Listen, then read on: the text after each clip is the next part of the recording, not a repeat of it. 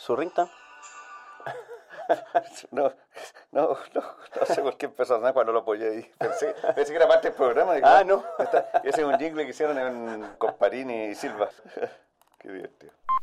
No seré yo un obstáculo para que el Partido Demócrata Cristiano pueda conformar la alianza que considere necesaria He tomado una decisión personal de estar aquí para expresar todo mi apoyo a Paula Narváez. Las primarias son un espacio de expresión de la voluntad ciudadana. Lamentamos mucho que ayer la centroizquierda no haya podido pactar una primaria legal. Es que la gente se ve, está tomando café, esperando y probablemente diciendo, oye, parece que no viene nadie y parece que no va a llegar nadie. Yo fui en la noche al servicio electoral a la hora que teníamos reservada, pero lamentablemente los demás no llegaron. Pero lamentablemente los demás no llegaron. Desde la sala de redacción de La Tercera, esto es Crónica Estéreo. Cada historia tiene un sonido. Soy Francisco Aravena. Bienvenidos.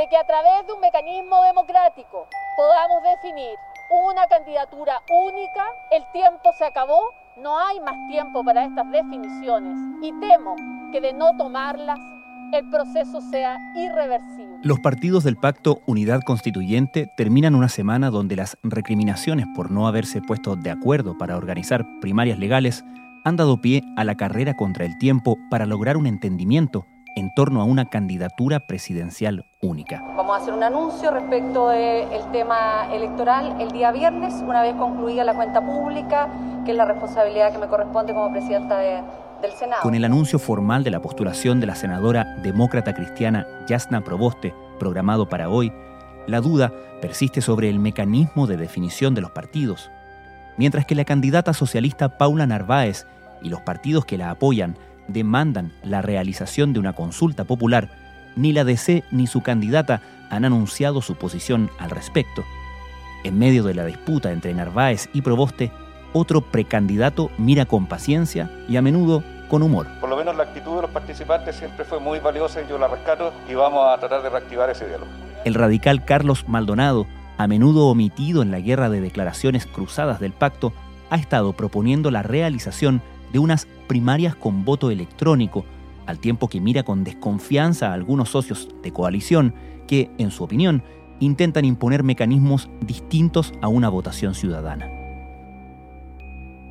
¿Cómo observa, juzga y se maneja el candidato radical en el mapa de la centroizquierda?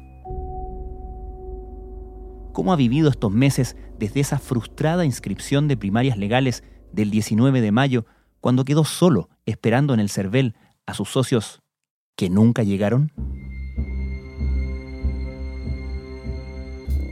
Mira, ha sido un periodo de dulce y agraz. De agraz porque no tuvimos primarias legales, que realmente es algo que yo creo que es un error eh, enorme, enorme de la centroizquierda. Ya el 2017 no habíamos tenido y repetir ese error del 2021 me parece de verdad una cosa increíble, digamos, ah, increíble. Yo quiero rescatar el ejemplo que dio la expresidenta Bachelet cuando ella volvió a Chile el 2013 para postular a su segundo mandato. Era una figura enormemente popular, enormemente favorita y ya se había legislado para primarias legales y ella exigió someterse a primarias, digamos, las cuales ganó además por abrumadora mayoría y con la votación más alta hasta la fecha.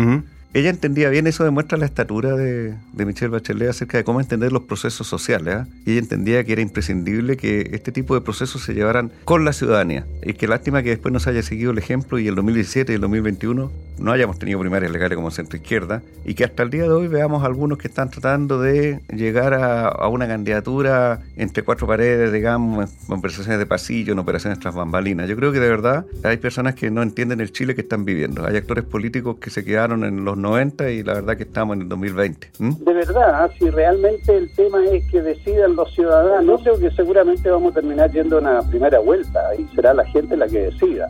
En lo dulce es que la verdad es que he recibido bastantes muestras de reconocimiento, señales positivas de la gente, de respeto en el sentido que hemos mostrado nosotros consecuencia, coherencia, transparencia. ¿ah? Desde esa noche en el CERVEL, que nos quedamos hasta el último minuto tratando de pactar primarias legales, ahora que hemos seguido adelante y que estamos promoviendo primarias convencionales con voto electrónico, tratando de que sea la ciudadanía la que define el liderazgo del sector, yo creo que la gente ha valorado esa actitud nuestra, nuestra de transparencia y de consecuencia. Yo creo que son valores que la gente espera ver en los políticos. Y en ese sentido hemos tenido un, un- una experiencia positiva en el contacto con la gente. A mí por lo menos me hace sentir bien que como Partido Radical y yo como candidato presidencial del Partido Radical estemos siendo consecuentes con los principios que hemos defendido siempre. Este partido que existe desde el siglo XIX siempre ha defendido la libertad, la democracia, ¿ah? la fraternidad y ha tenido figuras tan ejemplares para la historia del país como Pedro Aguirre Cerda y la verdad es que me gusta a mí eh, poder por lo menos sentir que guardando las proporciones estamos siendo, digamos, honrando esa tradición. Cuando habla de los que buscan imponer candidaturas o decidir candidaturas entre cuatro paredes, está hablando de la democracia cristiana, ¿correcto? Yo no puedo señalar al partido como institución. Yo creo que hay personas dentro de la democracia cristiana, probablemente la misma senadora Proboste, que parecieran estar en ese empeño, digamos, de, de, ser investida, digamos, por un acuerdo político, y la verdad es que yo creo que eso es una desconexión total con los tiempos es una pretensión que no tiene ningún asidero. La última vez que en Chile se proclamó por acuerdo político una candidata única de la centroizquierda fue el año 2005 con Michelle Bachelet, pero Michelle Bachelet es la principal figura política de la centroizquierda hasta ahora en el siglo XXI. La verdad es que si alguien cree que es la nueva Michelle Bachelet, yo creo que está, le falta humildad, está desconectada de la realidad, digamos, ¿ah? en primer lugar. Y en segundo lugar, una desconexión total con los tiempos. Yo te quiero poner un ejemplo. A Pro Dignidad. Hizo una primaria entre Gabriel Boris y Daniel Jauer. Gran primaria.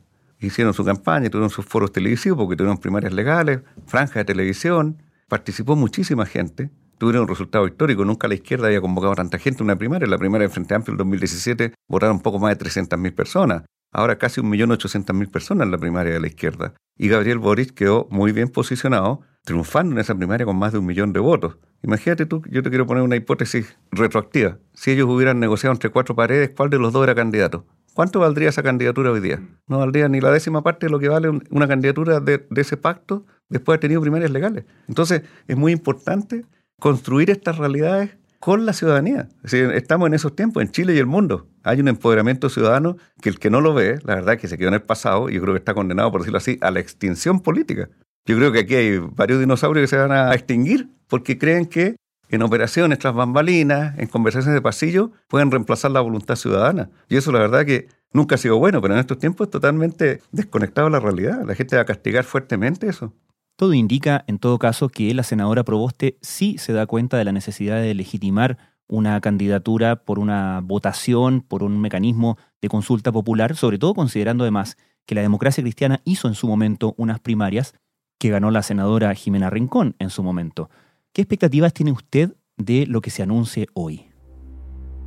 Yo espero, me gustaría mucho, escuchar mañana, entre hoy y mañana, a Carmen Frey como presidenta de la democracia cristiana, señalar que su partido acepta que la candidatura presidencial del sector sea definida democráticamente. Yo espero que eso ocurra. El plazo es esta semana. ¿Por qué? Porque se requieren tres semanas de preparación. La implementación de la primaria con voto electrónico requiere tres semanas de preparación. La única posibilidad de implementar la primaria oportunamente y tener esa votación antes del 23 de agosto, que es la fecha para inscribir las primarias, es que la decisión se tome esta semana. Si alguien dice necesito una semana más para pensarlo, lo que está diciendo es no quiero primaria. Hmm. Así que vamos a ver. Yo espero que esta vez prime la racionalidad, prime la responsabilidad, haya más conexión con la realidad, la que no hubo el 19 de mayo, y se respete, digamos, esta, esta necesidad de que la decisión sea ciudadana. Ojalá así sea, que esta semana tengamos un acuerdo eh, claro, nítido y preciso para decirle a la ciudadanía hemos pactado una primaria convencional con voto electrónico que se va a realizar en tal fecha de agosto, probablemente el fin de semana el 14 y 15 de agosto, y para votar de tal manera con escaneo identidad o con clave única alternativamente. Hay, una, hay un procedimiento técnico que nos ha explicado los proveedores del servicio, que es un sistema muy amistoso que va a permitir, yo creo, una amplia participación. Esperemos que existan las voluntades. Hasta ahora no las hemos visto con claridad. Sinceramente, hemos visto una entrevista del senador Pizarro encontrándole todo tipo de problemas a la primaria convencional. El senador Pizarro es muy cercano a la senadora Proboste. Por lo tanto, es una mala señal que alguien de su entorno inmediato esté poniéndole palito al tema de la posible primaria convencional. El senador Pizarro, de hecho, estaba llamando al PS a bajar la candidatura de Paula Narváez. Bueno, pues esa es la, vieja política, pues, que creen que bajando candidatos van a consolidar la opción que les gusta. La verdad que yo creo que es todo lo contrario. Después de las primarias en las que no participamos por culpa de la dirigencia del Partido Socialista y del PPD, vengan a exigir ahora a ellos hay que hacer primarias porque, porque así pueden bajar su candidata. Por favor, si no es el tema. Usted insiste en la primaria con voto electrónico. ¿Eso quiere decir que considera ya imposible hacer una primaria convencional? Sí, claro, la verdad es que técnicamente, económicamente, no es factible porque la primaria legal tiene financiamiento del Estado, tiene infraestructura pública, tiene supervisión de servicios electorales. Entonces, son todas cosas que en una primaria convencional tienen que proveer los mismos partidos que la organizan. Entonces, los costos son mucho más altos, ¿cierto? Y además creemos que las posibilidades de participación se amplifican mucho con el voto electrónico. Creemos que además estaríamos haciendo algo que es bastante moderno, más acorde a los tiempos, a la pandemia y a todo. que, y que además yo creo que espero que en el futuro en el país se avance, digamos, hacia un sistema de votación electrónica. la verdad es que hoy en día se hacen tantas cosas en forma electrónica por Internet. Prácticamente hay un mundo virtual, digamos, tan real como el mundo material. No solo es un paso más moderno, sino además que yo creo que facilitaría mucho la participación. Pero las experiencias con voto electrónico no han sido positivas. No, mira, eso lo estuvimos analizando muy en detalle porque precisamente queremos hacer un buen proceso y la verdad es que ha habido problemas en un par de ocasiones, pero están muy identificados, digamos, los problemas por qué se produjeron y los proveedores de estos servicios ya identificaron las causas de esos problemas y han tomado las medidas para evitarlo. O sea, ha habido también un proceso de aprendizaje y mejoramiento del sistema. Problemas como lo que en algún momento hubo en, la, en una votación de la UDI o en otro momento hubo en la votación de Ciudadanos, hoy en día, digamos, los sistemas ya están perfeccionados de manera tal de que ya no tienen esas vulnerabilidades. ¿Por qué para el Partido Radical es tan importante afirmar tan categóricamente que su candidatura presidencial va a llegar hasta la última instancia de definición de candidatura única del bloque, considerando las circunstancias? Uno podría pensar que, dado el panorama actual, quizás usted y su partido podrían apoyar a alguna de las dos otras candidatas, ¿no? Mira, lamentablemente yo he escuchado en, distintos medios de comunicación y en algunos actores políticos ese análisis, no, si los radicales al final negocian. ¿ah? Y yo la verdad que seguramente en alguna etapa de la historia del partido se dio esa señal. ¿ah? Y yo creo que no es justa conforme a la actuación que el partido ha tenido en los últimos tiempos en materia presidencial. Nosotros el año 2009 cuando terminó el primer periodo de gobierno de la presidenta Bachelet, la cual tuve el honor de ser ministro, impulsamos hasta el último minuto primarias hubo unas primarias bastante mm, no de muy buena calidad, porque en ese momento no había legislación para primarias legales, pero José Antonio Gómez, que era senador en ese tiempo, fue a esa primaria, que se alcanzó a votar en dos regiones, que fue en, en O'Higgins y el Maule, compitiendo con Eduardo Frey. Estuvo el Partido Radical hasta el último momento impulsando y llevó a la práctica su voluntad de que hubiera una, manifestación ciudadana. Después, el 2013, cuando yo te dije, cuando volvió la expresidenta Bachelet y siendo enorme favorita, igual el Partido Radical participó en esa primaria legal. Entonces ya eran primarias legales y la expresidenta Bachelet compitió con, recordemos, Andrés Velasco, compitió con Claudio Rego y con José Antonio Gómez nuevamente. Ese Partido Radical tuvo una carta en esa primaria. Y el 2017 estuvimos en primera y segunda vuelta con Alejandro Guille, que era independiente, pero que fue proclamado. El primer partido que lo proclamó fue el Partido Radical. Nosotros hemos consistentemente en los últimos periodos presidenciales hemos estado en la contienda presidencial llevando nuestras ideas. Nosotros fuimos el primer partido que habló de nueva constitución y se nos decía que fumábamos opio. ¿ah? Entonces, nosotros tenemos una trayectoria, unos principios y unas ideas que nosotros creemos que tienen que ser puestas a disposición de la ciudadanía como parte del debate. Tenemos una trayectoria, Francisco, que la verdad que yo te quiero citar un ejemplo. Nuestros fundadores, Pedro León Gallo, Manuel Antonio Mata, en el siglo XIX, por sus primeras acciones políticas, ellos eran los jóvenes radicales del Partido Liberal, eran los jóvenes, digamos, más de avanzada, más de vanguardia. ¿ah? Ellos por sus primeras acciones políticas fueron condenados a muerte, tuvieron que marchar al exilio y cuando pudieron volver a Chile fundaron el Partido Radical. Entonces, cuando uno actúa en política por principios y no por conveniencia, no por acomodo, tiene que dar testimonio de eso. Y la verdad que nosotros tenemos muy claro, nosotros creemos que la democracia es un valor en sí mismo, independientemente si el resultado nos es favorable o desfavorable. Creemos que es importante. Y hoy en día, con la democratización de la información, con la democratización de la opinión, que han producido el avance de las tecnologías y del Internet, claramente la ciudadanía en Chile y el mundo está mucho más empoderada. Si siempre ha sido bueno la democracia, hoy en día es imprescindible. Ninguna decisión no democrática es válida y yo creo que al, fin, al revés es castigada por la ciudadanía. ¿Y cómo le va al partido dentro de su coalición? ¿Cuánto participan ustedes de la mesa de negociaciones, por ejemplo, en este momento? Se lo pregunto porque en estas declaraciones cruzadas que van y vienen se habla de Proboste versus Narváez, que va a ser Narváez, que va a ser Proboste, pero no se hace mucha alusión a la candidatura de Carlos Maldonado. ¿Cuánto están participando ustedes en esta definición?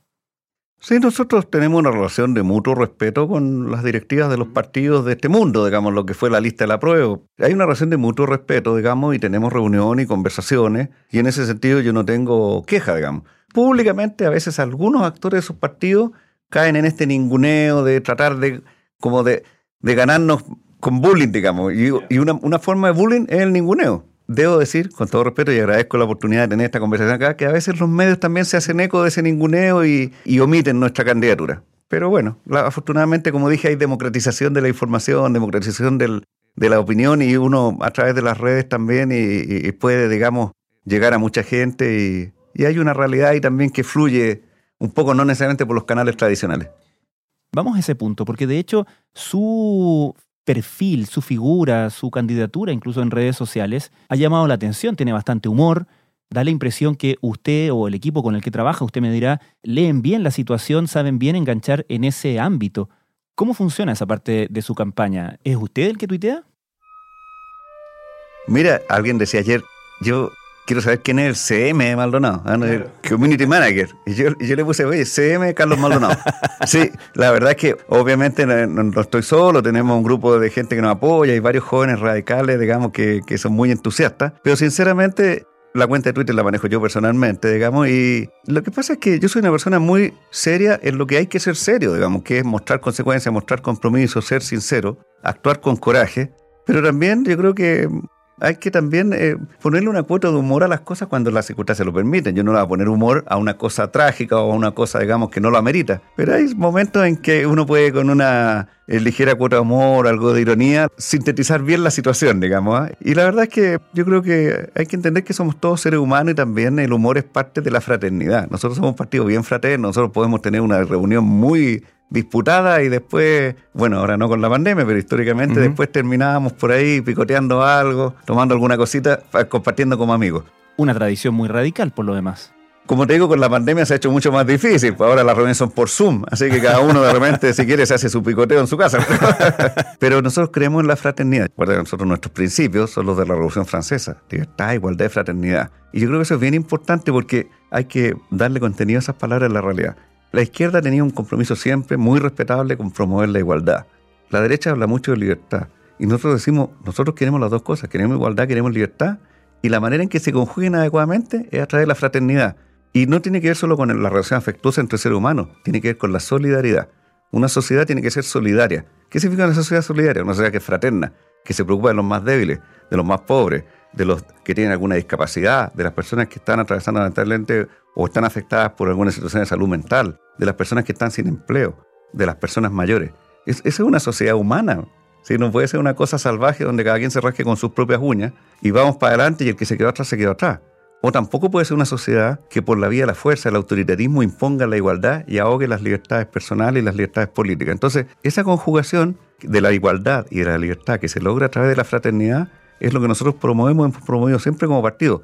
En esta gran familia que es Chile y también en los niveles más cercanos de la familia cercana, de los grupos de amistad. Yo creo que esa es la manera en que vale la pena vivir la vida, eh, viviendo una vida donde luchas por valores, donde promueves la justicia, donde tratas de que todo sea mejor, pero también donde conservas, digamos, la calidad humana de la relación entre las personas y en la sociedad en su conjunto. He venido como candidato presidencial del Partido Radical a servicio electoral a inscribir nuestra candidatura en primarias. Siempre dijimos que éramos partidarios de primarias amplias de la oposición para ofrecer a Chile una clara y sólida alternativa de cambio con mayoría para hacer esos cambios con gobernabilidad, con estabilidad. Nosotros aspiramos a hacer cambios sociales profundos, pero como lo hizo Pedro Aguirre Cerda, preservando la estabilidad política, buscando la unidad nacional impulsando el progreso económico. Creemos que esa es la combinación que le hace bien a Chile y creemos que sobre la base que existe podemos lograr cambiar lo que hay que cambiar, mejorar lo que hay que mejorar, pero preservar lo bueno también que hay y hacer de este un gran país. Yo creo que eso es perfectamente posible si tomamos las decisiones correctas. ¿Y cuándo entró usted a militar en el Partido Radical?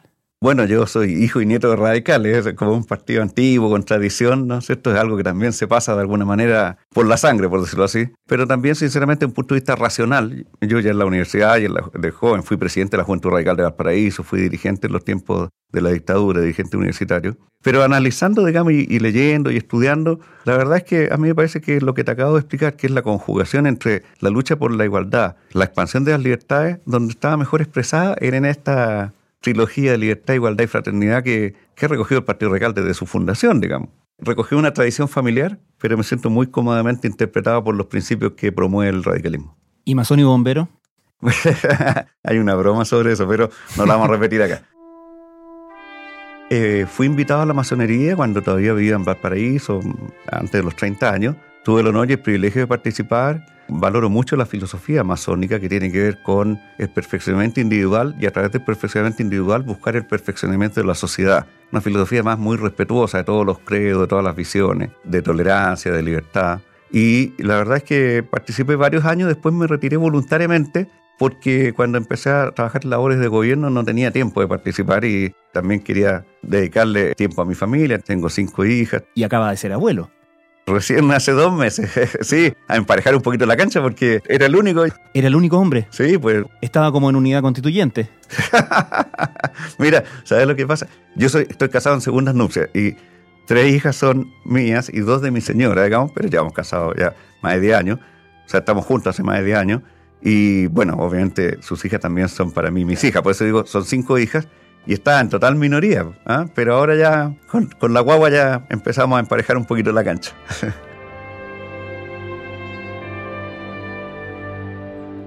Don Carlos Maldonado, muchas gracias. No, para ti Francisco, un agrado, muchas gracias y un saludo a todas y todos los que nos están escuchando. Yo espero que lleguen los partidos de unidad constituyente y las candidatas y candidatos que estén disponibles. Nosotros estamos disponibles fuimos proclamados en diciembre, hemos mantenido siempre las mismas ideas, las mismas propuestas y estamos acá para dar la cara frente al país, para que la ciudadanía decida en quién confía. No acuerdo de este partido.